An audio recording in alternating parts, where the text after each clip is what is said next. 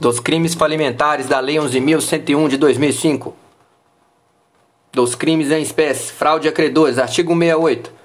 Praticar, antes ou depois da sentença que decretar a falência, conceder a recuperação judicial, homologar a recuperação extrajudicial, ato fraudulento de que resulte ou possa resultar prejuízo aos credores, com o fim de obter ou assegurar vantagem devida para si ou para outrem. Pena, reclusão de 3 a 6 anos e multa. Aumento de pena. A pena é aumentar de um sexto a um terço. Um sexto a um terço se o agente 1. Um, elabora escrituração contábil balanço com dados inexatos. 2 omite na escrituração contábil no balanço lançamento que deles deveria constar ou altere escrituração ou balanço verdadeiros. 3. Destrói, apaga ou corrompe dados contábeis ou negociais armazenados em computador ou sistema informatizado. 4. Simula a composição do capital social. 5. Destrói, oculta ou inutiliza total ou parcialmente os documentos de escrituração contábil obrigatórios. Contabilidade paralela e distribuição de lucros ou dividendos a sócios e acionistas até a aprovação do plano de recuperação judicial. Parágrafo segundo.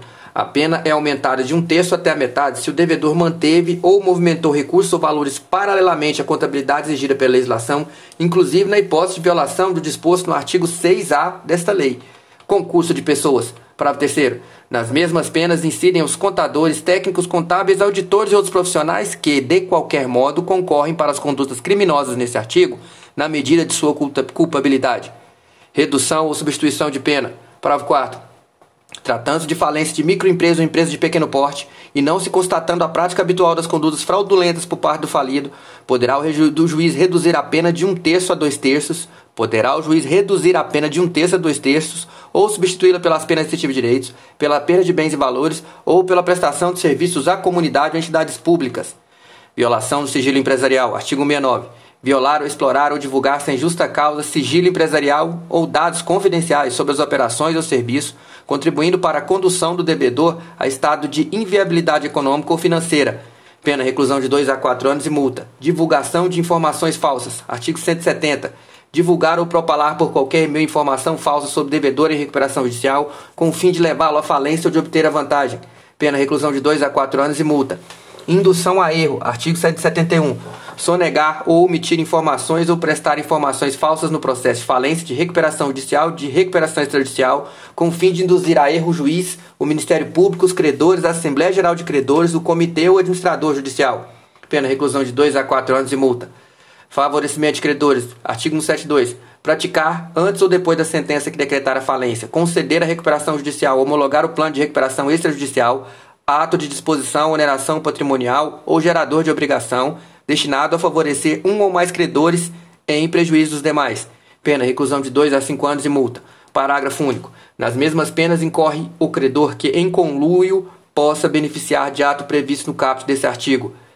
Desvio, ocultação, apropriação de bens. Artigo 173. Apropriar-se, desviar-se, ocultar bens pertencentes a devedor, sob recuperação judicial ou a massa falida, inclusive por meio da aquisição por interposta pessoa. Artigo 173 apropriar-se, desviar ou ocultar bens pertencentes ao devedor sob recuperação judicial à massa falida, inclusive por meio da aquisição por interposta pessoa.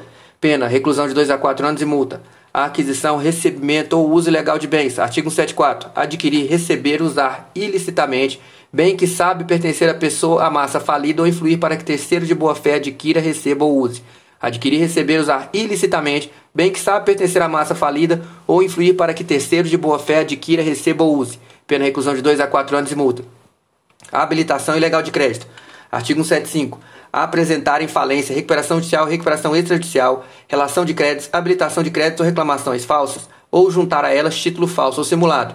Apresentar em falência, recuperação judicial, recuperação extrajudicial, relação de créditos, habilitação de créditos ou reclamações falsas, ou juntar a elas título falso ou simulado, pena reclusão de 2 a 4 anos e multa. Exercício ilegal de atividade. Artigo 176. Exercer atividade para a qual foi inabilitado ou incapacitado por decisão judicial nos termos dessa lei. Exercer atividade para a qual foi inabilitado ou incapacitado por decisão judicial nos termos dessa lei. Pena reclusão de 1 a 4 anos e multa.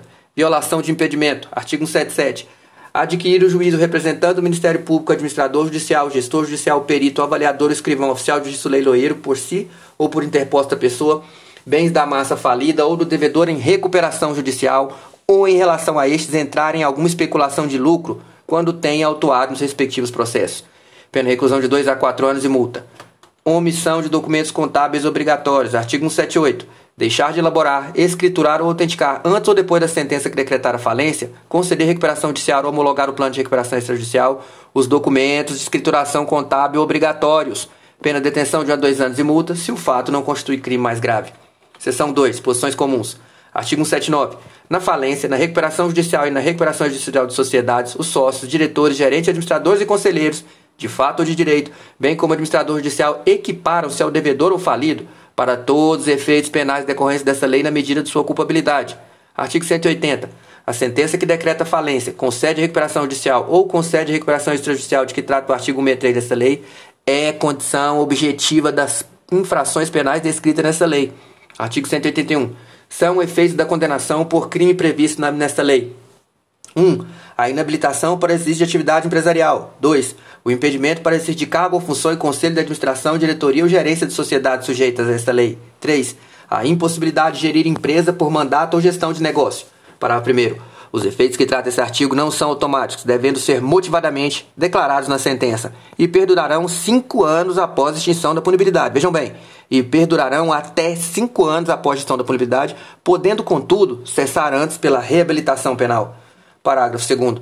Transtar em julgada a sentença penal condenatória, será notificado o registro público de empresas para que tome as medidas necessárias para impedir novo registro em nome dos inabilitados. Artigo 182.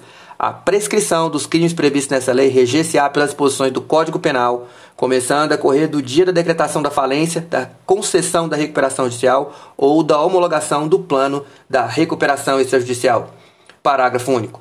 A decretação da falência do devedor interrompe a prescrição cuja contagem tenha se iniciado com a concessão da recuperação judicial ou com a homologação do plano de recuperação extrajudicial.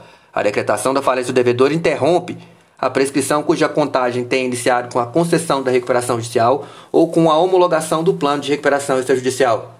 Do procedimento penal, seção 3, artigo 183 Compete ao juiz criminal da jurisdição onde tenha sido decretada a falência, concedida a recuperação judicial homologar o plano de recuperação judicial, conhecer da ação penal pelos crimes previstos nessa lei.